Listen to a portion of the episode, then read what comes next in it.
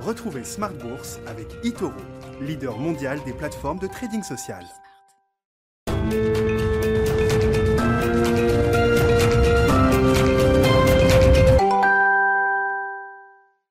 Et c'est reparti pour Smart Bourse, votre double dose quotidienne de marché en direct sur Bismart chaque jour à la mi-journée 12h30 13h et le soir la grande édition, le grand digest de l'information économique, financière et boursière à partir de 18h30 pendant une heure. Au sommaire ce soir, des euh, marchés qui euh, hésitent à l'arrivée. Hein. le CAC 40 clôture euh, autour de l'équilibre avec néanmoins toujours ces, ces mouvements sous les indices qui montrent bien que les investisseurs continuent à faire des choix parfois tranchés. On voit par exemple la performance aujourd'hui des secteurs bancaires ou des secteurs matières premières, ressources de base sur les marchés européens notamment, et à l'inverse, la tech qui souffre euh, en Europe et aux États-Unis, hein, puisque le Nasdaq, l'indice des grandes valeurs technologiques euh, aux États-Unis, contre la tendance, évolue dans le rouge actuellement. Le Dow Jones lui a marqué un nouveau record. On est donc toujours sur ces marchés, l'idée de marché qui reste fragmentée au fur et à mesure que la reprise se matérialise. À propos de reprise, on reviendra quand même sur la surprise des chiffres de l'emploi américain pour le mois d'avril, avec d'autres statistiques américaines très attendues cette semaine. Hein, l'indice d'inflation pour le mois d'avril qui sera publié ce mercredi à 14h30 et puis vendredi, la consommation américaine, les ventes au détail pour le mois d'avril, également les surprises de la reprise. On en parlera avec nos invités de Planète Marché dans un instant. Et puis dans le dernier quart d'heure, le quart d'heure thématique, on s'intéressera particulièrement au secteur de la santé, au secteur pharma, après la vague de résultats trimestriels. Quels sont les grands enseignements à, à retirer des publications des grands laboratoires pharmaceutiques, plus bien sûr la question de la levée des brevets qui est loin d'être tranchée euh, après que Joe Biden a fait part de sa position favorable à une levée euh, temporaire des brevets concernant les vaccins du Covid. On a vu des pays réagir négativement, l'Allemagne euh, notamment. Le débat est donc loin d'être tranché, mais néanmoins c'est une question qui pourrait être un, risque à terme peut-être pour les laboratoires pharmaceutiques. Et c'est Eric Leberigo, managing director de de Brian Garnier qui sera avec nous, le responsable de l'analyse du secteur santé pharma chez Brian Garnier à partir de 19h15 en plateau.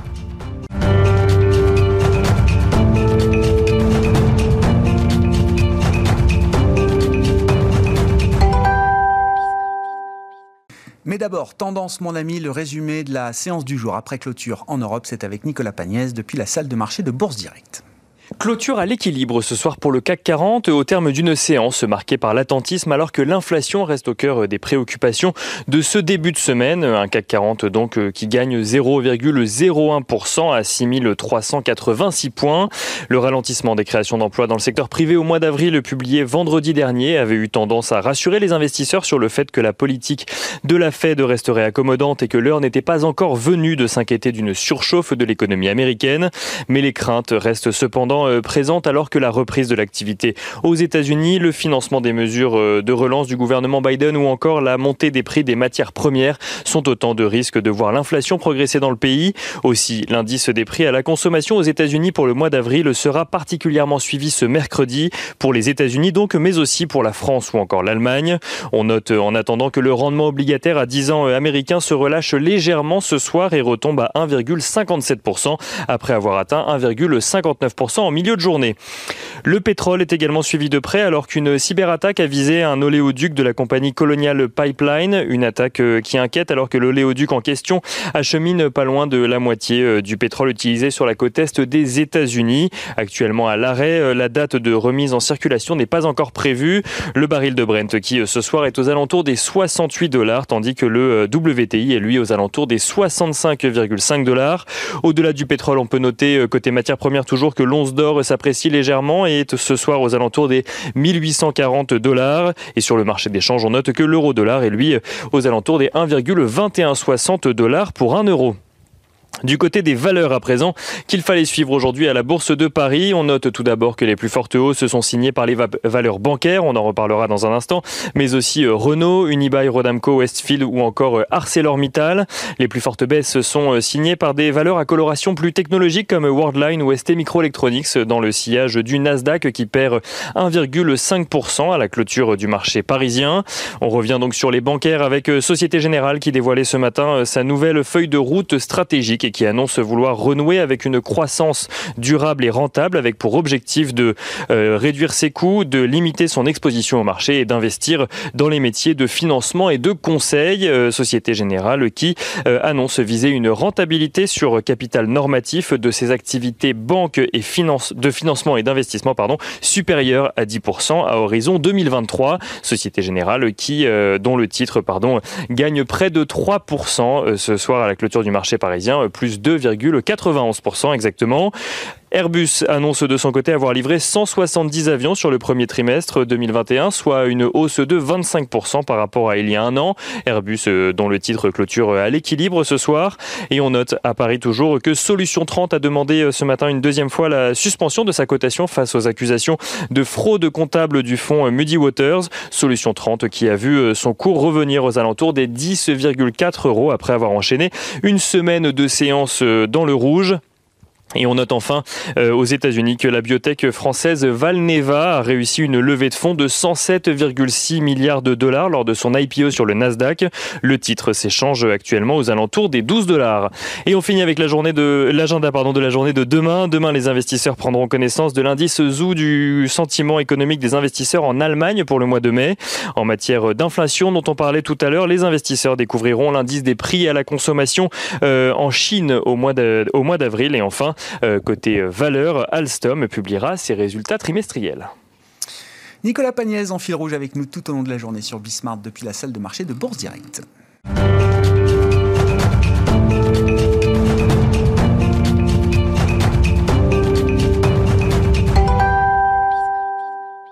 Trois invités avec nous chaque soir pour euh, décrypter les mouvements de la planète marché. Alain Pitous est avec nous au plateau, le directeur de la finance responsable d'Ophi Asset Management. Bonsoir Alain. Bonsoir. Bienvenue. Bienvenue à Nicolas Gottsman qui nous accompagne également au plateau. Bonsoir Nicolas. Bonsoir Grégoire. Vous êtes directeur de la stratégie macroéconomique de la financière de la Cité et avec nous à distance par téléphone Stéphane Prévost, directeur général de la financière responsable.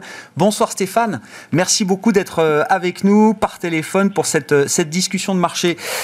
Nicolas, je voulais commencer avec vous. Les statistiques aux Unis Alors, euh, le week-end a permis peut-être de d'éclaircir un petit peu les mystères du marché du travail américain pour le mois d'avril. On l'a déjà un peu commenté, j'avoue, dans l'émission depuis euh, le chiffre tombé euh, vendredi dernier à 14h30. Mais je trouve qu'il y a quand même plein d'éléments passionnants qui sont peut-être pas d'ailleurs des réponses définitives sur la dynamique du marché du travail au, mois d'avril. Mais quels sont les enseignements que vous tirez du, coup d'arrêt quand même inattendu, hein, parce qu'on a une déviation majeure par rapport au, au consensus des économistes, un million d'emplois attendus, 260 6 000 créés au mois d'avril, ça reste évidemment euh, positif. Et puis, quand on regarde dans le détail, ben, il y a plein d'anecdotes euh, intéressantes qui soulèvent peut-être des interrogations qui n'ont pas de réponse à ce, à ce stade. Mais vos enseignements et vos conclusions de ce rapport euh, américain sur l'emploi Déjà, le premier, point, je ne pense pas que ça change quoi que ce soit euh, en termes de tendance. Euh, enfin, la situation de l'économie américaine est euh, robuste pour le moment. On a une trajectoire qui est plutôt bien orientée. Et quand on regarde effectivement le détail du chiffre, donc comme vous l'avez dit, donc on a 266 000 créations d'emplois et un consensus qui était attendu à 1 million. déjà, quand on reprend les données, on se rend compte que c'est donc on parle des données corrigées des variations saisonnières. Si je les prends non corrigées, on a effectivement plus d'un million d'emplois qui ont été créés en réel dans l'économie américaine. Et donc là, on peut se poser des questions sur est-ce que la, correction des variations saisonnières qui a eu lieu cette année est cohérente avec l'épidémie qu'on a aujourd'hui Et là, on peut effectivement avoir un doute, euh, notamment sur le fait que euh, le mois d'avril, en fait, est, le mois qui a le, plus gros impact de correction des variations saisonnières euh, à la hausse. Juste la correction des variations saisonnières, sans rentrer dans le détail, mais on a retiré plus de 800 000 emplois, c'est ça. dans cette correction de variations saisonnières. il faut se souvenir qu'avril 2020, c'était le mois où on détruisait 20 millions de jobs aux États-Unis. Hein. exactement. Et en fait, pour le mois d'avril, généralement, si je prends les 10 ou 20 dernières années, en fait, c'est euh, notamment un mois où il y a énormément d'emplois qui sont pris en, saisonnier dans la construction ou dans d'autres emplois. Sauf qu'on n'arrive pas à savoir aujourd'hui si les emplois qui ont été créés lors du mois, des mois derniers sont des emplois saisonniers ou non. Et en fait, a priori, on peut penser quand même que non, en fait, ça ne va pas forcément être le cas, et on ne le verra seulement qu'à la fin de la saison, c'est-à-dire à, l'automne. Et en fait, ces emplois qui ont été euh, créés là, on suppose qu'ils vont être détruits à l'automne. Or, on peut très bien penser qu'en fait, ces emplois ne vont pas être détruits. Et du coup, la distorsion qu'on a là aujourd'hui sur les statistiques peuvent être arrivées dans l'autre sens, plutôt au mois de juillet, par exemple, ou alors à l'automne. Et donc, on aura un décalage qui se passera dans l'autre sens, euh, dans la deuxième partie de l'année. Et donc voilà, donc c'est pas forcément effectivement des, éléments qui nous permettent d'avoir des, euh, une information très robuste sur ce qui s'est passé vraiment vraiment sur le sujet de l'emploi On ne sait pas parce qu'on n'arrive pas à aller dans un détail suffisant pour pouvoir savoir ça. Par contre, mais c'est une explication essentielle. L'explication statistique, c'est une explication bah, essentielle. Bah, parce que derrière, on va ouvrir, on va, l'ouvrir le, débat sur mhm. euh, est-ce que Biden est trop généreux avec les chômeurs, est-ce que les euh, travailleurs américains sont en train de s'européaniser et prennent goût euh, aux allocations chômage, etc. Mais le premier point pour vous, c'est quand même bah, la, saisonnalité, des, la, correction de la saisonnalité des chiffres. C'est quand même un million d'emplois, enfin plus d'un million d'emplois ont été créés l'année dernière, enfin le, mois dernier aux États-Unis. Donc c'est quand même, quand même un chiffre qui est quand même positif. Normalement, on devrait le corriger de façon assez massive parce que le mois d'avril est traditionnellement très fort. La question, c'est de savoir, c'est est-ce que cette saisonnalité qu'on utilise d'habitude euh, s'applique dans une période exceptionnelle comme on l'a connue aujourd'hui? Je n'en suis pas sûr et on verra ça, et on verra les corrections pour les, euh, les prochains mois et notamment à l'automne. Donc ça c'est effectivement le premier enseignement et on verra aussi les prochains mois qui vont être euh, a priori robustes. Et quand on regarde d'autres indicateurs, on, se rend compte que l'emploi la dynamique américaine est quand même très puissante, donc il n'y a, a pas de raison a priori d'avoir de problème de ce côté-là. Ensuite, comme vous le dites, on peut avoir effectivement un décalage qui peut exister en ce moment entre l'offre et la demande. On a une demande qui est très très puissante, on le voit notamment sur les, ce qu'on appelle les job openings, donc les, les ouvertures d'emploi, les emplois qui sont ouverts par les entreprises. Demande sur le marché du travail, hein, c'est les intentions d'embauche des entreprises, hein, la demande pour la force de travail. C'est ça. Et là, on est à 7 millions euh, 3 euh, emplois qui sont demandés par les entreprises. On est la quatrième plus grosse lecture historique des États-Unis, donc enfin, on va dire c'est plutôt raisonnable comme, euh, comme, comme, comme, chiffre.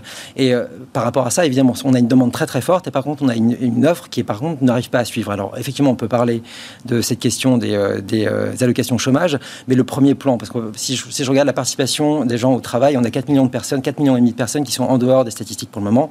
On a 2 millions de personnes là-dedans qui disent qu'ils ne reviennent pas pour le marché, sur le marché du travail à cause de la pandémie pour le moment.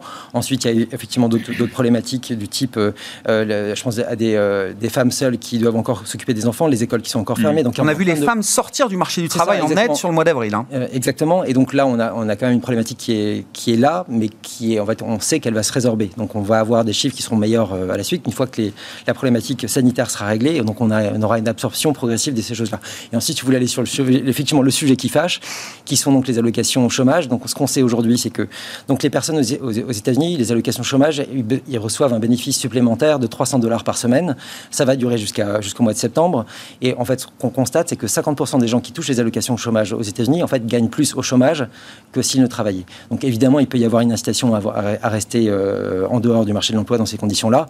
Cela dit, quand on regarde euh, vraiment dans le détail et qu'on essaie de faire une estimation de combien de personnes ça représente, et on, on, estime à peu près à 100 000 personnes par mois. C'est-à-dire, c'est pas ça qui va distordre les statistiques euh, de cette, de cette façon-là. Il peut y avoir un effet, mais cet effet-là, encore une fois, va se résorber au fur et à mesure. Et l'effet positif de cette situation, c'est que comme les gens qui sont dans le bas de l'échelle, euh, on va dire sociale, et qui ont des salaires moins élevés, pour l'instant mettent une pression assez forte sur les employeurs pour augmenter les salaires. Et là, par contre, on a une augmentation assez significative des salaires, notamment en bas de l'échelle. Et ça, plutôt, c'est plutôt une bonne nouvelle. Bon, s'il faut lire positivement ce rapport et euh, anticiper que sur les prochains mois, effectivement, offres et demandes vont se, se rééquilibrer de manière euh, spectaculaire et robuste, mm-hmm. Nicolas, est-ce que ça veut dire que la Fed est sur le bon chemin pour commencer à changer son discours, peut-être à la réunion de c'est pour ça que 15 et 16 juin prochain. C'est pour ça que je pense que ce, ce, chiffre de l'emploi est en fait très bon, c'est qu'en fait il a une lecture a priori mauvaise, ce qui va permettre à la Fed d'avoir une justification pour ne pas faire son tapering aussitôt que, ah. que le marché pouvait l'attendre. Et, euh, et euh, on pourrait avoir une discussion à la fin de l'année, mais j'attends pas euh, de décision véritable avant la fin de l'année prochaine. Mais de toute façon, je pense que c'est assez clair. De toute façon, pour vous, il n'y aura pas de discussion en juin. En tout cas, ouvertement ça sera, à mon avis, communiqué au marché. Ça sera encore une fois, le tapering, il est lié à ce qu'ils appellent des progrès substantiels euh, pour arriver à leur euh, objectif euh, monétaire qui est le plein emploi. Pour le moment, on est encore à 10 millions en dessous de la tendance en termes de création d'emplois. On est 8 millions en dessous du niveau pré-crise. Donc on est encore très loin de ça. Et même si on peut estimer, en, gros, d'avoir des créations d'emplois de l'ordre de 800 000 par mois, d'ici là, on n'arrivera pas à un chiffre qui soit des progrès substantiels pour arriver là. Donc je pense que la discussion sera courte. On peut commencer peut-être à en parler en septembre, mais pour une réalisation effective seulement au début de l'année prochaine. Bon, Alain, je ne sais pas ce que ça vous inspire comme commentaire. Moi, je trouve ce rapport euh, mensuel sur l'emploi aux États-Unis très intéressant et ça montre, c'est ce que je disais en titre, un peu les, surprises de la reprise. Hein. On est dans une reprise aussi atypique que euh, la crise générée par la pandémie. Oui, ce que disait Nicolas, je pense qu'on va avoir euh, pas mal de surprises de reprise de stats qui vont un peu fausser l'approche. Je pense que le pari de l'administration Biden, c'est de, de privilégier la surchauffe. Il préfère ça parce qu'ils savent qu'ils peuvent l'arrêter. Je pense que c'est ça le, le, mindset, la, philosophie générale. La philosophie générale, c'est que autant euh, euh, de partir sur un rythme de croissance, et c'est peut-être un peu ce qui nous guette en Europe, c'est qu'on est euh, amputé la croissance pour des années. C'est-à-dire qu'en fait, on n'arrive pas à repartir. C'est-à-dire qu'on on se remet gentiment sur notre, notre progression précédente, mais un cran plus bas, et donc qu'on traîne cette crise pendant des années, comme on a traîné 2008-2011 et qu'on a traîné jusque vraiment récemment. Donc je pense qu'ils préfèrent euh, injecter massivement, prendre des risques euh, énormes euh, vis-à-vis du budget.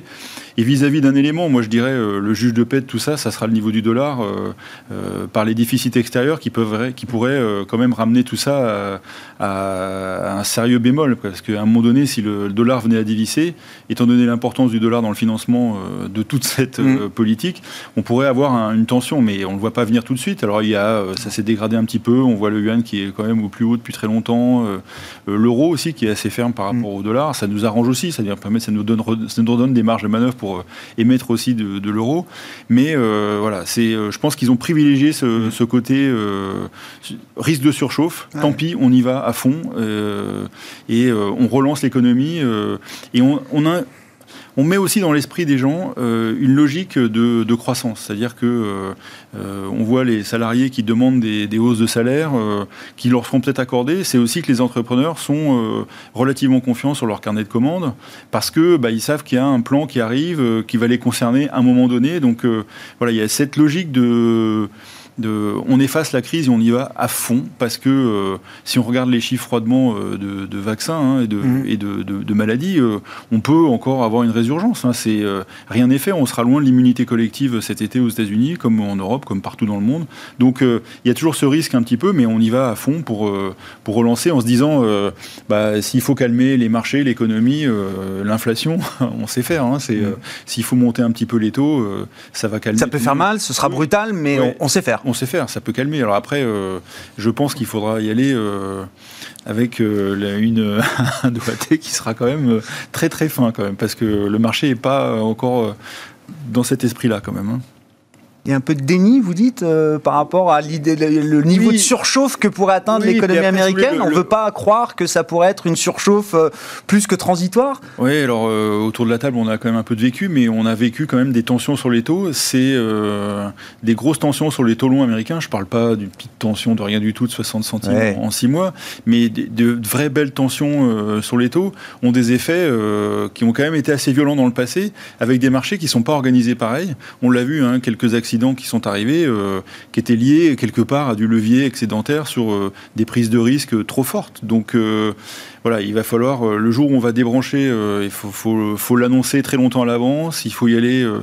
faut faire un tapering très gentil au début pour que on calme les choses. Mais encore une fois, c'est comme le vaccin. C'est-à-dire que les effets négatifs sont, sont estimés nettement inférieurs au risque de se retrouver dans une, hmm. une période de, de, de croissance très très molle pendant très longtemps. Stéphane, Stéphane Prévost, vos commentaires, vos remarques. Hein. on est parti évidemment du rapport mensuel sur l'emploi aux États-Unis euh, publié vendredi dernier, mais euh, voilà, la, discussion est, vivante avec euh, l'idée que bon, on a peut-être là une dichotomie très forte qui est en train de s'installer entre la stratégie américaine et la stratégie européenne. Oui, euh, il y, a, beaucoup de choses qui ont été dites. Euh, bonsoir, messieurs. Euh, moi, j'avais, il y a, un point qui a attiré mon attention, c'est que d'abord, les créations d'emplois, elles ont été plus importantes dans les activités de. Oui. près de 240 000. Et, finalement, c'est les activités de commerce de détail et puis l'industrie qui, ont détruit légèrement de l'emploi, à hauteur, je crois, de 20 000 respectivement. Ce qui montre bien qu'il y a, y, a, y a probablement un effet pandémique. Mais euh, globalement, euh, ça, ça, retire de la pression sur les craintes d'inflation, les craintes de remontée de taux et puis les perspectives de resserrement euh, des politiques monétaires de, de, de la Fed. Donc c'est c'est pas, on a un objectif de création de 8 millions d'emplois à long terme avec le plan Biden. c'est du long terme. Là, on est sur une lecture conjoncturelle, donc l'appréciation elle est elle est, elle est un petit peu, elle est un petit peu difficile. Non, je, je dirais que la, la surchauffe de l'économie américaine, l'accélération de la croissance aux États-Unis, c'est une bonne nouvelle quand même pour l'Europe et puis la Chine, parce que clairement, quand le consommateur américain, euh, grâce aux aides, grâce aux allocations chômage, va consommer plus, nous allons euh, en profiter, puisque je vous rappelle que l'économie américaine, quand elle est à 3, 3,5% de croissance, elle est une, locomotive pour la croissance mondiale. Donc vous imaginez l'année prochaine, si on est à 6,5, 7, 7,5, ça dépend hein, des, des, des, prévisions des économistes. Mais globalement, si on est sur cette ordre de grandeur, c'est bon pour l'ensemble de la, planète. Et c'est donc bon pour les marchés, c'est bon pour les entreprises qui savent se positionner. Donc il faut avoir aujourd'hui euh, très clairement une orientation de, de recherche de valeur euh, et privilégier euh, bah, les boîtes de croissance que l'on a sur vers l'économie vers l'économie américaine, vers l'Asie, et puis qui ont cette agilité, même en Europe, avec le retour à la normale de l'économie, à, capter la croissance et de la dépense de consommation avec la normalisation. Nicolas, euh, juste pour prolonger un petit peu la, discussion hein, sur US euh, versus euh, Europe, aujourd'hui, Bruno Le Maire, alors confirme ou réaffirme l'idée que l'économie française reviendra sur son niveau de, création de richesse de 2019 au cours du premier semestre 2022. C'est à peu près la trajectoire que présentent les grandes institutions. On aura les nouvelles prévisions économiques de la Commission européenne cette semaine, mais la BCE est sur ce, ce type de calendrier. Ça a été euh, confirmé par Philippe Lane euh, également. Euh, Bruno Le Maire qui nous dit au passage qu'il n'y a pas besoin d'un un étage supplémentaire de relance ou de soutien plutôt pour euh, l'économie française. Hein. On a vu le rapport euh, euh, présenté la semaine dernière par Olivier Blanchard et, Jean Pisani-Ferry qui estime quand même peut-être que remettre 50-60 milliards de dépenses sociales au sens large, là, de manière assez immédiate, ça peut être utile pour l'économie française. Comment vous tranchez ce débat? Quelles sont les implications d'un, État français qui n'irait pas plus loin dans la démarche de, soutien immédiat? Je ne parle pas des plans d'infrastructure de long terme mais est-ce que c'est un risque important qu'on prendrait à ne pas en rajouter par rapport aux, 100 milliards du plan de relance actuel? Pour moi, ça me semble effectivement enfin, très clair et on voit euh, enfin, le, débat entre États-Unis et Europe, en fait, il se tranche assez, euh, facilement simplement en regardant la lecture que euh, les deux, enfin, les, deux continents ont comme stratégie. La stratégie américaine, c'est de revenir à la trajectoire et même de dépasser la trajectoire de, croissance qu'ils avaient avant la crise. Donc ça, ça nécessite d'avoir un soutien assez important. ce qui est intéressant, c'est qu'ils sont déjà revenus en termes de PIB nominal, c'est-à-dire si je prends le PIB plus l'inflation, euh, on est déjà au-dessus du T4 2019. Donc on a déjà effacé euh, cette période de crise et on attend, on va dire, entre le, troisième trimestre et le quatrième trimestre cette année, qui reviennent à cette, trajectoire pré-crise et qui même arrivent à la dépasser. Si je prends le cas de l'Europe et de la France, on attend donc euh, le, moment auquel est déjà les États-Unis, on l'attend seulement dans un an. C'est-à-dire qu'on a déjà un an de retard sur eux. Et par contre, eux, nous, nous ne retrouverons jamais notre trajectoire pré-crise. Donc il y a effectivement... C'est quoi 3 4 points de PIB peut-être qui sont... C'est 4% de croissance. 4% de croissance définitivement perdus. Alors, si on n'en fait pas plus, c'est 4% de croissance. Et ça correspond, selon le standard européen, sur, en moyenne de croissance sur les dernières années, ça fait 3 années. 3 années de croissance qu'on oublie et on fait semblant de faire. Enfin, que ça n'existe pas et on ne va pas essayer de les rattraper. Et donc, les États-Unis ont 3 ans de croissance sur nous. Si je fais le total même des différences, je crois qu'on a 14 trimestres de différence entre les États-Unis et l'Europe à horizon fin 2024. Donc, enfin, ce qui est un, écart quand même massif. Enfin, 3 années de croissance, on parle quand même de quelque chose d'assez euh, lourd. Mm. Et euh, évidemment que donc, il, il faudrait, euh, de la part des Européens, d'avoir un soutien qui soit assez massif pour le retrouver. Donc là, on retrouve effectivement la, discussion Pisani-Blanchard, et effectivement, il parle effectivement de cette nécessité de revenir à la trajectoire. Et là, je pense qu'il y a quelque chose d'assez important là-dedans. En fait, dans le fond, c'est quand on regarde le discours des banques centrales, c'est simplement que euh, enfin, ce discours a changé, euh, notamment de la Fed. Et je pense que cette lecture en termes de trajectoire, il est devenu maintenant majoritaire euh, du côté américain. C'est qu'on on essaie de plus penser en termes d'inflation à 1,7 contre 1,8. Voilà, c'est qu'on va essayer de suivre une trajectoire. On veut 2% en moyenne. Si jamais à une période, pendant une période, on va avoir moins, par exemple 1 ou 1,5, on va essayer d'avoir une inflation supérieure pendant une période pour revenir à une moyenne de 2%. Et c'est la même chose sur la croissance en fait. Et, quand on prend l'ensemble, c'est le PIB nominal. Et donc on a une réflexion qui est vraiment sur une trajectoire d'un pays. Or, en Europe, on est toujours sur une idée encore assez, assez stable. On va toujours essayer d'avoir un niveau de croissance qui est à peu, près de 1,5 ou 2% sur le long terme, avec un niveau d'inflation qui va être inférieur. Et tant qu'on n'arrivera pas à raisonner en termes de trajectoire comme le font les États-Unis, et ce qui, enfin, ce qui a été quand même euh, euh, à l'origine, c'est le changement euh, d'approche de la, de la Fed qui a eu lieu en août dernier. Et tant qu'on n'a pas ça en Europe, on aura cette problématique-là.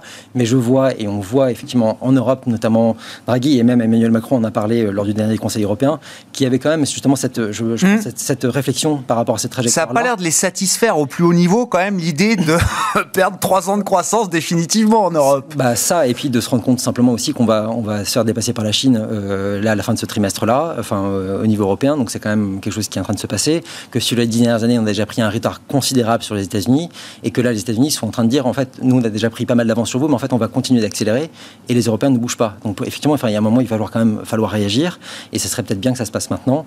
Euh, la, bonne nouvelle, c'est qu'on peut peut-être avoir des discussions qui vont se passer au niveau budgétaire européen et on peut espérer, encore une fois, qu'il se passe quelque chose du côté euh, de, la, de la BCE et notamment de la revue de politique monétaire dont on aura le résultat qui sera euh, à l'automne. Parce que c'est là où on peut arriver à quelque chose de satisfaisant. Les discussions, négociations sur ça. Qu'est-ce qui va se passer à la fin du trimestre? La Chine passe devant l'Europe, l'Union européenne? Oui. D'accord. En termes de PIB En termes de PIB, c'est ça. D'accord. Donc on, a, on, a été, on était premier en 2008, on, est, euh, on, est pas, on, a, on s'est fait doubler après la crise, la grande crise financière par les États-Unis, maintenant on va se faire doubler par la Chine.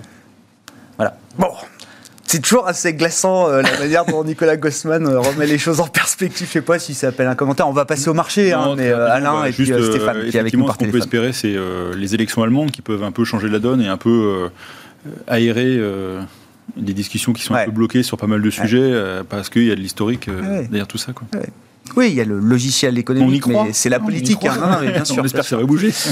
Il y a des positions qui bougent. Voilà, on peut dire quand même euh, en Europe, on essaye de tirer les enseignements du passé. Stéphane, Stéphane Prévost, je voulais vous lancer quand même sur les marchés aussi. Euh, euh, le, commentaire de marché du moment, qu'est-ce que ça vous inspire, Stéphane? On reste quand même sur des niveaux importants. Je disais, ce qui est marquant quand même, il y a toujours une forme de fracture hein, entre le, Nasdaq, la tech qui souffre aujourd'hui, les valeurs bancaires, les valeurs liées bah, au cycle, hein, ressources de base énergie, matières premières au sens large, qui sont toujours plébiscitées par les investisseurs.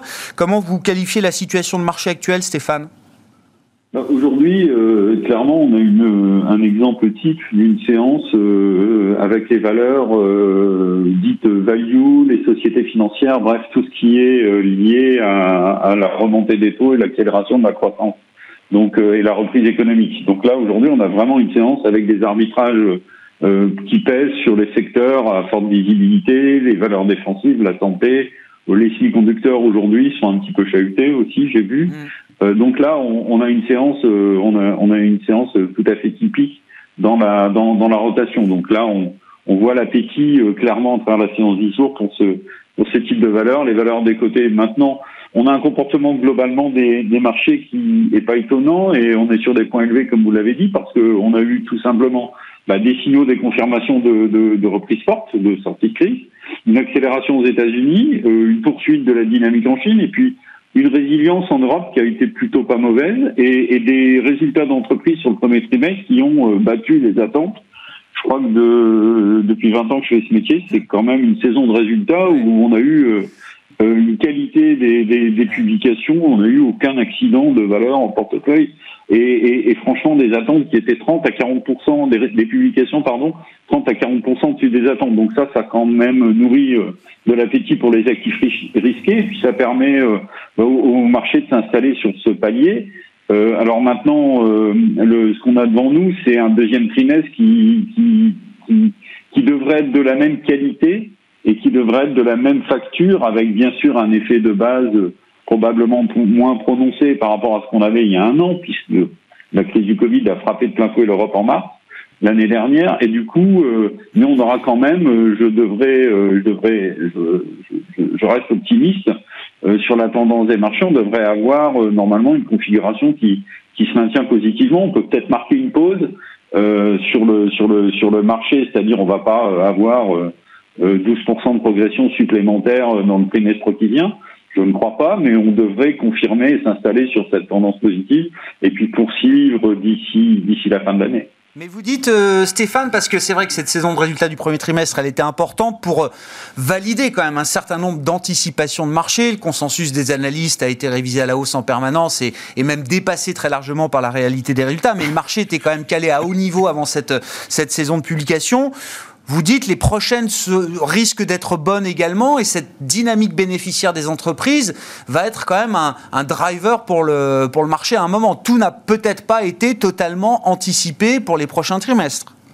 Alors oui, vous avez raison, et il va falloir faire attention à plusieurs facteurs. D'abord, on voit qu'il y a des tensions sur les coûts de transport, on voit que les matières premières ont augmenté, donc ce qui va être important pour les gérants, euh, c'est de voir dans quelle mesure euh, bah, les progressions de bénéfices et les marges et, et, et les entreprises ont pu passer euh, des hausses de prix aux clients, c'est-à-dire euh, quel est leur pricing power. Mm. Et, et, ça, ça va être un élément assez déterminant dans la dans la sélectivité pour pour pour les gérants parce que imaginez que votre chiffre d'affaires augmente mais que derrière vos coûts augmentent plus rapidement parce que la crise du Covid a amené des problèmes de shortage, des problèmes de, de disruption dans les chaînes d'approvisionnement, dans les communications. Il y a eu l'impact du canal de Suez. Actuellement, on trouve pas de containers euh, pour envoyer. Euh, J'étais, je visitais un viticulteur euh, le, pas plus tard que le week-end dernier. Il m'a dit mais j'ai 18 mois de vente, je ne trouve plus de containers pour exporter mon vin aux États-Unis. Euh, les prix sont trop élevés. Donc vous voyez, il y aura clairement des entreprises dans les résultats des entreprises sur le dixième trimestre euh, un tri à faire et il y aura là, je pense, des surprises plus désagréables et des risques de déception qu'on pourra avoir euh, par rapport euh, par rapport au premier semestre. Mais globalement, si s'il y a bien cette capacité à avoir du pricing power, à passer les hautes prix aux clients, ce qui ne se fait pas et c'est très différemment sur le secteur d'activité, on va avoir quand même un effet, euh, un effet plutôt positif sur les sur les sur les publications. Mais là, je dirais que c'est le travail de stock picker euh, qui qui permet justement d'essayer d'anticiper euh, ça et d'éviter et d'éviter les pièges. Ce qui veut dire que par rapport à toutes ces valeurs value très financières, très marquées, etc., qui qui progressent très vite et qui ont trouvé, je vois BNP a, cassé les 55 euros aujourd'hui. On, on, retrouve des niveaux de cours qu'on avait il y a un an, deux ans. Euh, bah, il va falloir aussi que ces valeurs-là, euh, qui sont les plus risquées, elles confirment euh, leur niveau de valorisation par des, des, progressions. Il va falloir qu'on retrouve dans les dans leurs performances euh, euh, financières, si vous voulez, de quoi justifier la, la, la, hausse des cours. Donc, par exemple, je trouve que le secteur financier des banques de détail aujourd'hui qui, qui tire la hausse, on peut avoir mécaniquement peut-être 10% de hausse par rapport au niveau, mais j'ai l'impression que le potentiel est le potentiel est atteint.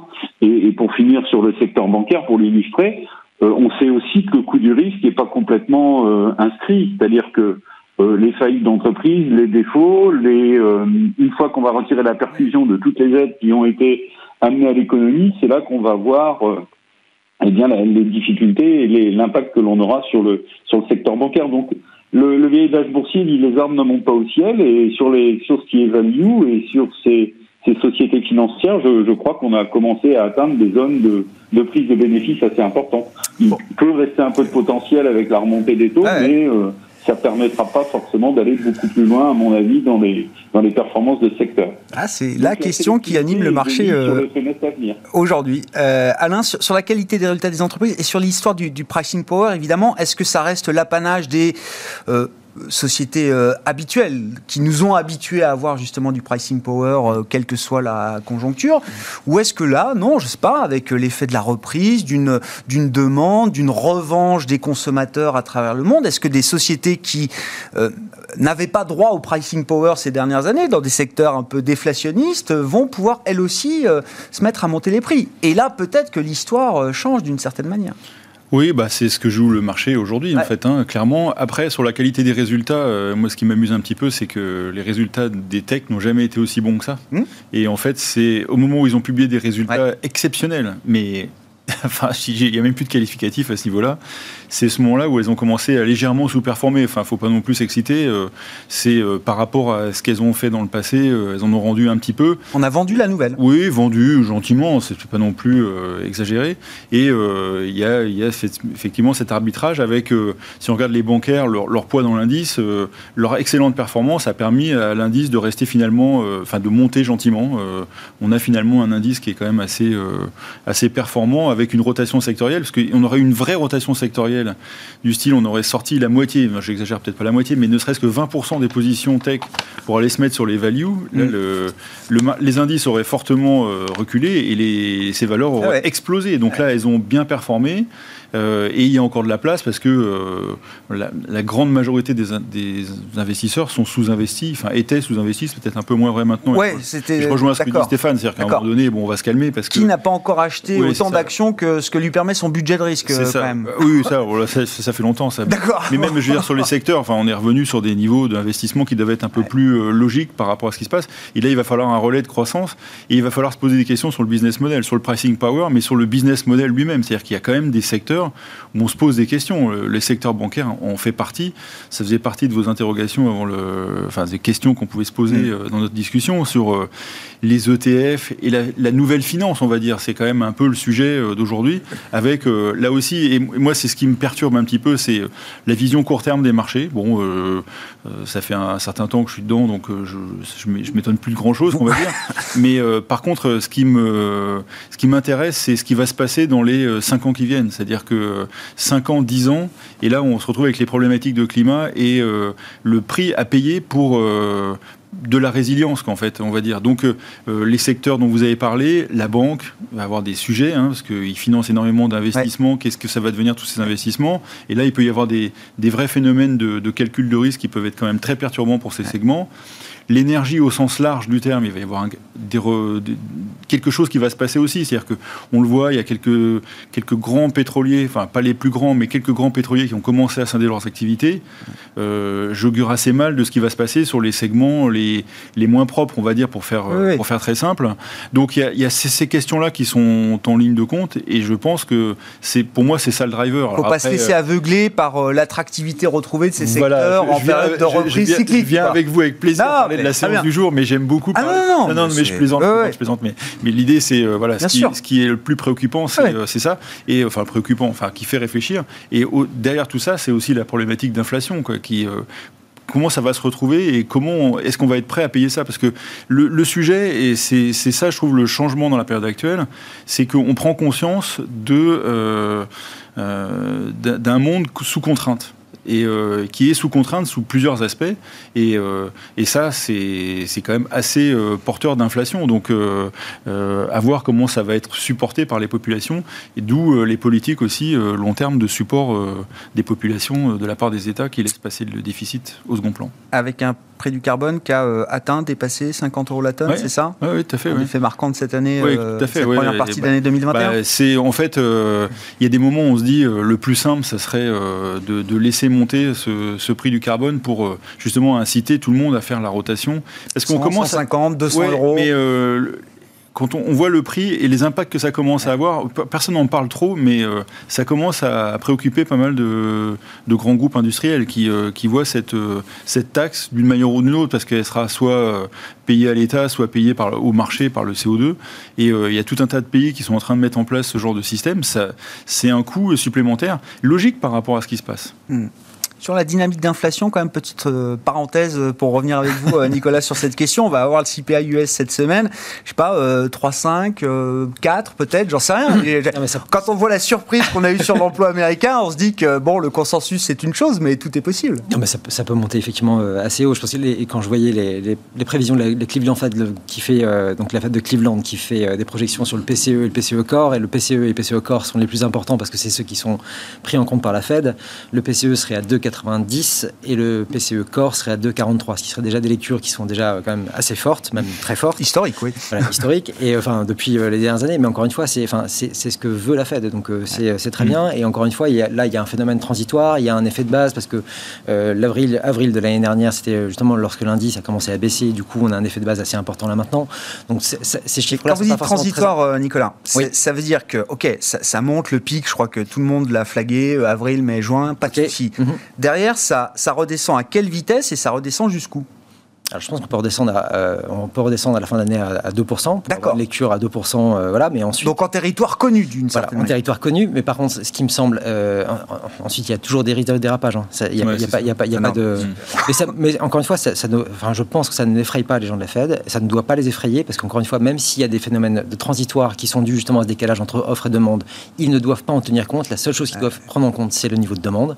Et ensuite, on va avoir une, un rééquilibrage des forces. Et ensuite, on va pour l'année prochaine le tout, c'est d'arriver à avoir justement non plus des effets transitoires, mais d'avoir un niveau d'inflation qui revient au-dessus de 2%, mais uniquement à cause de la demande, parce que la demande sera suffisamment forte pour revenir à ce niveau-là. Et ce qui serait quelque chose de très favorable, parce que comme euh, ils le disent tous les uns après les autres, ça suffit d'avoir des inflations qui soient en moyenne 1,7, maintenant on veut revenir à 2%, et vraiment à 2%, et pas en dessous. Pour finir, il nous reste 6 euh, minutes. Question aux deux gérants ISR autour de la table, Alain Pitous mmh. et Stéphane Prévost. Stéphane, je commence avec vous. Pourquoi est-ce qu'il faut refondre le label ISR C'est le travail qui est en cours, hein, qui a été annoncé fin mars par Bercy et Bruno Le Maire euh, euh, en tant que ministre, évidemment, qui chapeaute Bercy aujourd'hui. Pourquoi il faut réformer ce label et qu'est-ce que vous en attendez, Stéphane? Bah, écoutez, la, la, refonte du label est nécessaire. Je ne sais pas si vous avez pris connaissance du, du, du rapport de l'inspection des finances, mais d'abord, elle, elle, signale qu'il faut, faut, refondre le label parce que, euh, d'une part, la, la, gouvernance actuelle nécessite qu'on y mette plus de moyens en termes d'animation, en termes euh, en, en, termes humains et en termes budgétaires, ne serait-ce que pour gérer euh, les cotisations des sociétés de gestion, des contributions des fonds et gérer l'aspect de communication. Mais surtout, au-delà de ça, il faut le refondre parce que on a totalement perdu la visibilité autour de ce label. Tous les fonds longs. Il y a une confusion majeure entre l'ESG et, et, et l'ISR qui est faite. Euh, et puis, euh, on a un empilement de, de, de, de réglementations euh, très lourdes qui arrivent, qui vont augmenter cette absence de visibilité. Où, où, où, je rappelle que le label, il a été demandé par les, les, les professionnels des sociétés de gestion de ma place, qui n'arrivaient pas à se mettre d'accord sur une définition. Euh, et on a demandé à l'État de, de, de, de, le faire pour nous. Vous savez, en France, quand on n'arrive pas à faire quelque chose dans le secteur privé, on demande à l'État de le faire à notre place. Et l'État s'est retrouvé un petit peu, si vous voulez, avec cette, cette difficulté à gérer de la label. Mais euh, la, la, difficulté de visibilité, c'est qu'aujourd'hui, euh, tout le monde a et le label, et donc à force de l'avoir, ben, il n'y a plus de discrimination et il n'y a plus d'effet de, différenciation. Donc, quel est l'intérêt d'avoir un label avec des pratiques très différentes qui est commun, où tout le monde l'a où on mélange le SG, l'ISR, l'impact, les contributions, etc. Il y, a, il y a eu ensuite un problème de définition et d'utilisation de, de, de, de, différents concepts. Et une promesse confuse, c'est les termes qui sont utilisés dans le rapport de l'inspection générale des finances. Oui, qui est sévère, hein, c'est un rapport sévère. Hein. Euh, oui, oui, il est sévère. Il est, il est écrit et rédigé de façon très diplomate. Euh, comme vous le dites, mais euh, il dit d'abord que le label est un succès parce qu'il y a beaucoup de fonds qui le vendent, mais que du coup, il n'y a plus de visibilité. Donc on a atteint un objectif contraire à ce que l'on voulait au départ. Il y a, un oubli de performance déjà, et puis il y a une promesse confuse qui est faite auprès du client parfois. Je rappelle que l'AMF a sorti, elle, une doctrine en mars 2020 qui peut s'appuyer sur certains éléments du label, mais très différents, et rappelle aux sociétés de gestion que pour pouvoir utiliser euh, l'extra-financier comme élément central de communication, on doit montrer patte blanche et, et, être équipé sur un certain nombre de sujets. Or, ces sujets-là n'étaient pas clairs dans le référentiel du label, n'étaient pas clairs dans les définitions qui étaient apportées. Le label parlait d'objectifs de contribution et d'impact sans donner aucune définition. Or, l'impact, euh, je, je, parle des professionnels de la finance et, et je pense qu'Alain ne me démentira pas, l'impact euh, est une notion et un concept très intéressant mais pour lequel mettre en place des méthodologies et des outils de mesure est extrêmement complexe. Nous, ça fait un an et demi qu'on travaille dessus, mais on n'a pas to totalement terminé le, le boulot là-dessus. Et puis ensuite, le troisième point qui était euh, vraiment très embêtant, et là, je je, c'est notre retour d'expérience, on a beaucoup échangé avec le, le label, c'est que l'absence de précision euh, dans les définitions a amené un problème de précision dans les exigences et la mise en œuvre du label et les réalisations d'audit qui étaient faites pour vérifier que ce que vous dites, vous le faisiez, bah, amenaient euh, une, euh, une, absence d'uniformité dans la mise en œuvre de, de l'audit. C'est-à-dire que moi, je constatais que, par exemple, des exigences qu'avait l'auditeur dans l'amélioration de nos process ou dans la communication qu'on pouvait avoir pour l'extérieur, bah, d'autres gérants euh, qui étaient audités quasiment un mois avant ne l'avaient pas. Donc il y avait, il y avait toute cette difficulté et il fallait absolument euh, remettre euh, le, le, je dirais, le travail ouais. sur l'établi euh, et puis euh, euh, donner plus de moyens à ce label, relever probablement les exigences du, du, cahier des charges pour que ce soit pas plus transparent. On va, on va, on va arrêter d'utiliser le mot transparence parce que la transparence, il y a un moment donné, on voit plus rien, que ce soit vraiment beaucoup plus clair. Mm. Et, et ensuite qu'on ait probablement euh, là où on a voulu un label qui était quelque part un ventre mou à avoir un, un consensus de place qui était trop fort, je veux dire d'assumer qu'il puisse y avoir des éléments de différenciation à ouais. différents degrés euh, dans euh, l'application. Tout le monde n'est pas là pour faire de l'ISR, tout le monde ne fait pas de l'engagement, tout le monde ne fait pas de l'impact, tout le monde n'a pas les moyens de faire de la mesure d'ODD, de reporting extra-financier, tout le monde n'a pas un dialogue direct soutenu et permanent avec les entreprises. Et je dirais que c'est normal. Tous les gérants value n'ont pas la même méthode, tous les gérants croissance non plus. Donc, euh, la, la, richesse des, la diversité des pratiques.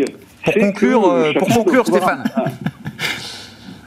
bah, pour conclure, il faut remanier un peu les définitions, il faut remanier les concepts, remettre de la sélectivité et remettre des clés de lecture pour l'extérieur, parce que au final, au-delà de la performance, si le souscripteur ne comprend pas euh, le positionnement des sociétés de gestion et la philosophie du fonds qu'il achète, et la matérialité des enjeux de développement durable, eh ben, il va se dire c'est du marketing, c'est du greenwashing, c'est du social washing, et, tout ça ne donnera rien. Alain, Alain Pitous, vos commentaires, et qu'est-ce que vous attendez de cette refonte? Alors en fait, euh, au-delà de la refonte du label, qui est une première étape, alors euh, c'est toujours pareil en ISR, on est souvent euh, à vouloir le, le, mieux possible, ce qui est très bien, mais pas être content des premières évolutions parce que euh, quand Stéphane dit que tous les fonds sont, sont labellisés, c'est pas tout à fait vrai. Il doit y avoir à peu près 20%, même pas 15% des fonds français qui sont labellisés à peine.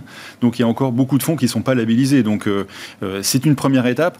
Après, moi je pense que ce qui est le plus important et pour être en phase avec la réglementation européenne, c'est de changer la logique. C'est-à-dire qu'aujourd'hui, et c'est ça le problème de ce mm. label, c'est que vous pouvez l'obtenir alors qu'au départ vous n'êtes pas du tout ISR. C'est-à-dire que quelque part, c'est vous pouvez avoir le label pratiquement par hasard. C'est-à-dire que votre portefeuille peut se trouver euh, aligné avec une vision. Parce que vous n'avez pas de tabac, parce que vous n'avez pas certains euh, pratiquement, 20%. exactement, exactement. Donc ça, c'est quand même, je trouve que c'est ça le plus problématique. Et la réglementation européenne, elle change complètement l'approche, où elle dit, euh, il faut une philosophie extra-financière. À vous de la démontrer, à vous de la mettre en œuvre. Et je reprendrai pas tout ce qu'a dit Stéphane pendant 5 minutes 30. Bavard, Stéphane. c'est pour la bonne cause. C'est pour ça qu'on t'aime. Donc il y a ça. Euh, et, je pense que le, changement, il doit venir de là. C'est-à-dire qu'en fait, il doit faire en sorte que les process doivent être totalement euh, en réflexion extra-financière du départ. Et je pense que c'est ça le plus problématique pour les sociétés de gestion. Et c'est ce qui va faire, euh, et on n'a pas évoqué le sujet avec En fait, transformer des fonds, vous dites, c'est compliqué. Ah, moi, je pense que c'est, avec ce qui va se passer autour de la réglementation et de ce nouveau label, les exigences de l'AMF qui, qui, mettent des contraintes de tous les côtés, mais vous ne pouvez l'obtenir que quand vous avez un process qui est depuis le départ, ISR, enfin d'une manière ou d'une autre. Alors après, euh, effectivement, vous pouvez être value A, value B, value C, vous pouvez être ISR A, B ou C, c'est pas le sujet, mais vous devez avoir une approche. De la même façon que vous avez une approche financière, vous devez, la, vous devez a priori avoir une approche extra-financière. Et ça, ça change complètement la réflexion. Et on voit bien qu'il y a énormément de fonds qui ne peuvent pas être transformés. Ce n'est pas possible parce que le gérant ne peut pas, mmh. le gérant n'a pas les moyens et le gérant ne sait même pas le faire. C'est parce que c'est une autre approche. C'est-à-dire qu'aujourd'hui, le label, il est conçu par un comme une espèce d'entonnoir. Vous arrivez à un univers d'investissement, puis après, une fois que vous êtes dans l'univers, vous faites ce que vous voulez. Et ça, ce n'est plus possible avec la réglementation. Je pense que c'est la crise de la quarantaine du label ISR. En fait. Exactement. Et c'est une première étape. Après, euh, voilà, rien n'est parfait au début. On va essayer de tendre vers la perfection, c'est notre objectif. Et on aura l'occasion d'en reparler avec vous, messieurs. Merci beaucoup de nous avoir éclairé sur ces sujets euh, macroéconomiques et ces sujets de place également, puisqu'on a pu parler du label euh, ISR avec vous. Merci à vous trois. Stéphane Prévost, merci beaucoup d'avoir été avec nous par téléphone, directeur général de la financière responsable. Alain Pitous en plateau, directeur de la finance responsable d'Ophi Asset Management, aux côtés de Nicolas Gottsman, le responsable de la stratégie macroéconomique de la financière de la Cité.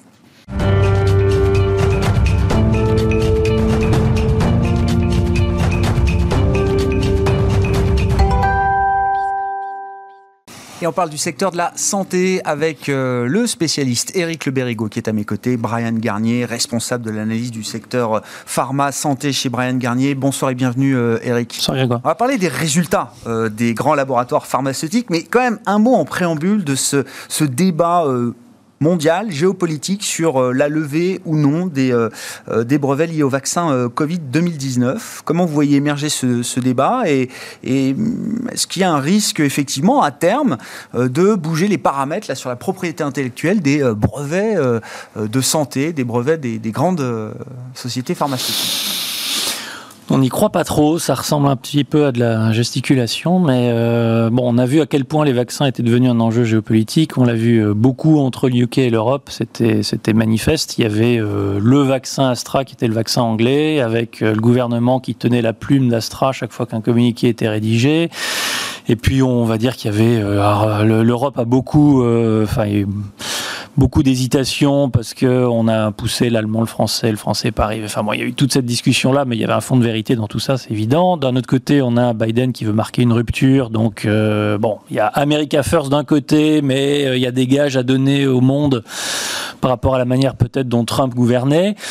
Bon, je pense pour le coup, Emmanuel Macron a été assez, euh, assez balancé dans, dans les déclarations qu'il a eues. Je pense que c'était assez clair, c'est de dire c'est un sujet, mais clairement c'est pas la priorité. Enfin, la priorité, c'est déjà que, et si on se réfère aux États-Unis, que ce qui est produit aux États-Unis puisse partir ailleurs, et à commencer par le vaccin AstraZeneca, qui est en partie fabriqué là-bas, qui n'est pas approuvé par la FDA, mais pour autant il y a des doses en attente qui sont pas envoyées ailleurs. Enfin bon, il y a quand même des choses qui sont juste.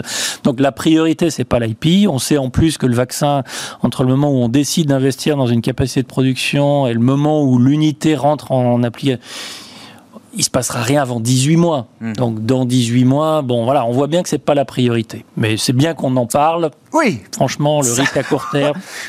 Ouais. Ça a entretenu la discussion, ça a fait un peu de bruit, mais ça ne nous, euh, euh, ça ne nous écarte pas des résultats des, euh, des entreprises pharmaceutiques. C'est pour ça que vous êtes là, Eric. Beaucoup d'entre elles ont publié leurs résultats. Est-ce qu'il y a des, des, conclusions un peu transversales d'ailleurs à travers les publications trimestrielles des grands labos? Et je sais que Astra et Sanofi sont pour vous justement des, euh, des groupes qui s'en sont bien sortis et qui sont des gagnants en Europe. Pourquoi? Oui, ceux qui s'en sont le mieux sortis. Euh, bon, clairement, si on, si on part un, peu du, du secteur, c'est vrai que ça, on est à quatre trimestres consécutifs de sous-performance. Sur le plan boursier. Hein. Ouais, C'était modeste, on s'en souvient pas, mais le Q2 2020, euh, ça avait assez mal fini, donc on avait gommé le démarrage du trimestre qui était assez positif, donc c'était faible, mais voilà. Quatrième trimestre qui a été catastrophique, et à nouveau le premier trimestre de cette année. Donc on, voit bien que là, on est dans une mouvance, j'écoutais un petit peu en salle d'attente nos euh, intervenants précédents. Bon, bah la santé, oui, ça fait partie globalement, et je vois pas ça changer à court terme, objectivement. Euh, je vois pas un mouvement de fond, une, une lame qui, qui nous amènerait à repondérer violemment la santé. Donc, ce qu'il faut chercher à l'intérieur de ce secteur, c'est les surperformeurs, c'est euh, les self-help. Voilà, c'est les sociétés indépendamment du fait qu'elles soient de santé ou pas. Euh, c'est une histoire, un retournement, un, mouvement qui est propre à la société, indépendamment du fait qu'elle appartienne à ce secteur. Et de ce point de vue-là, c'est vrai que AstraZeneca et Sanofi, alors de manière peut-être plus surprenante Sanofi, hein, AstraZeneca, on sait bien que c'est l'histoire de croissance depuis un certain temps, mais il y a eu un, un mouvement d'arrêt qui tient à deux choses le vaccin Covid et toute la mauvaise publicité qu'il y a eu autour, qui, dont ils sont en partie responsables clairement. On pouvait s'interroger sur le fait qu'il puisse y avoir des dommages collatéraux en termes d'image, etc. On a vu dans les chiffres du Q1 que ça n'était pas le cas, en tout cas.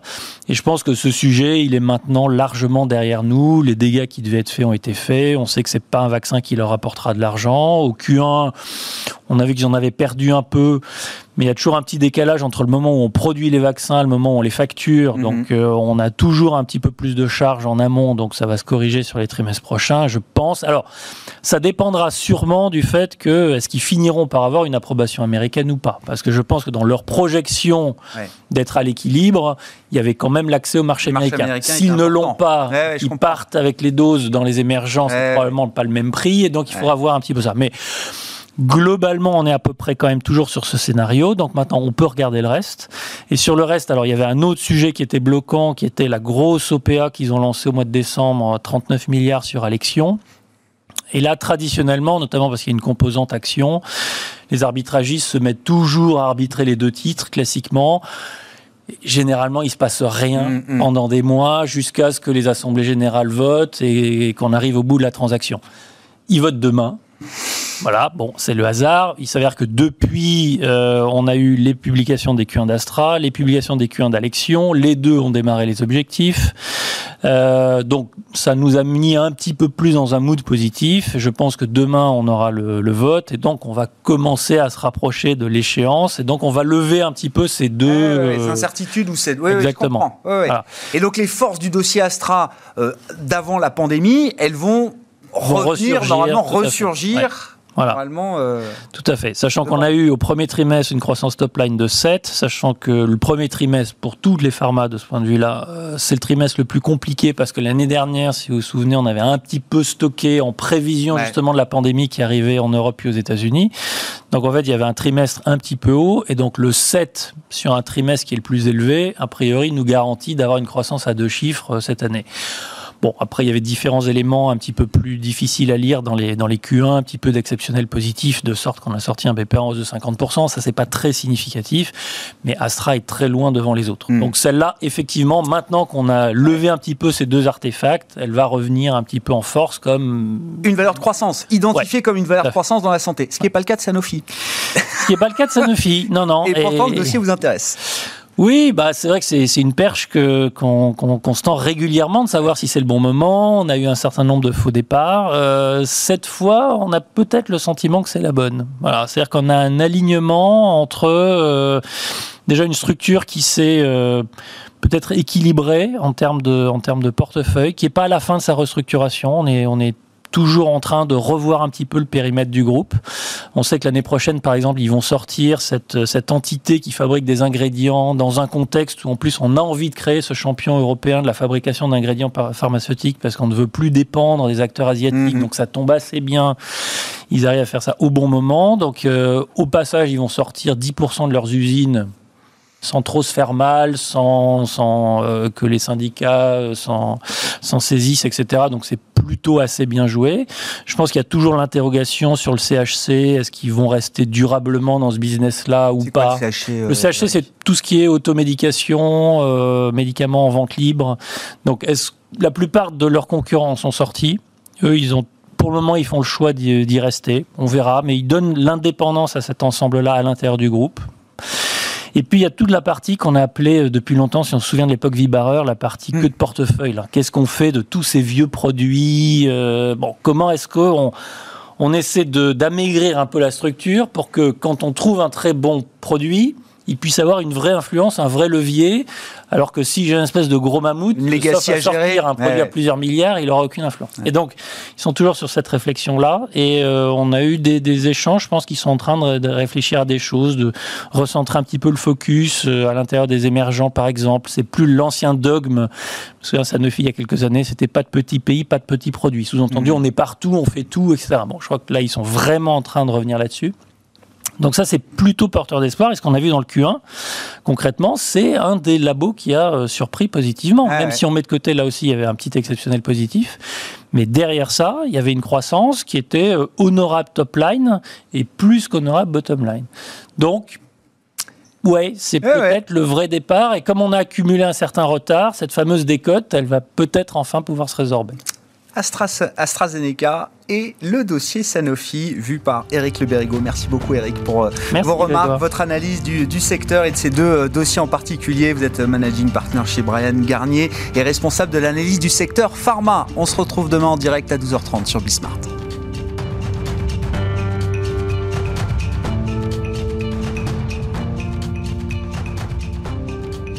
C'était Smart Bourse avec Itoro, leader mondial des plateformes de trading social.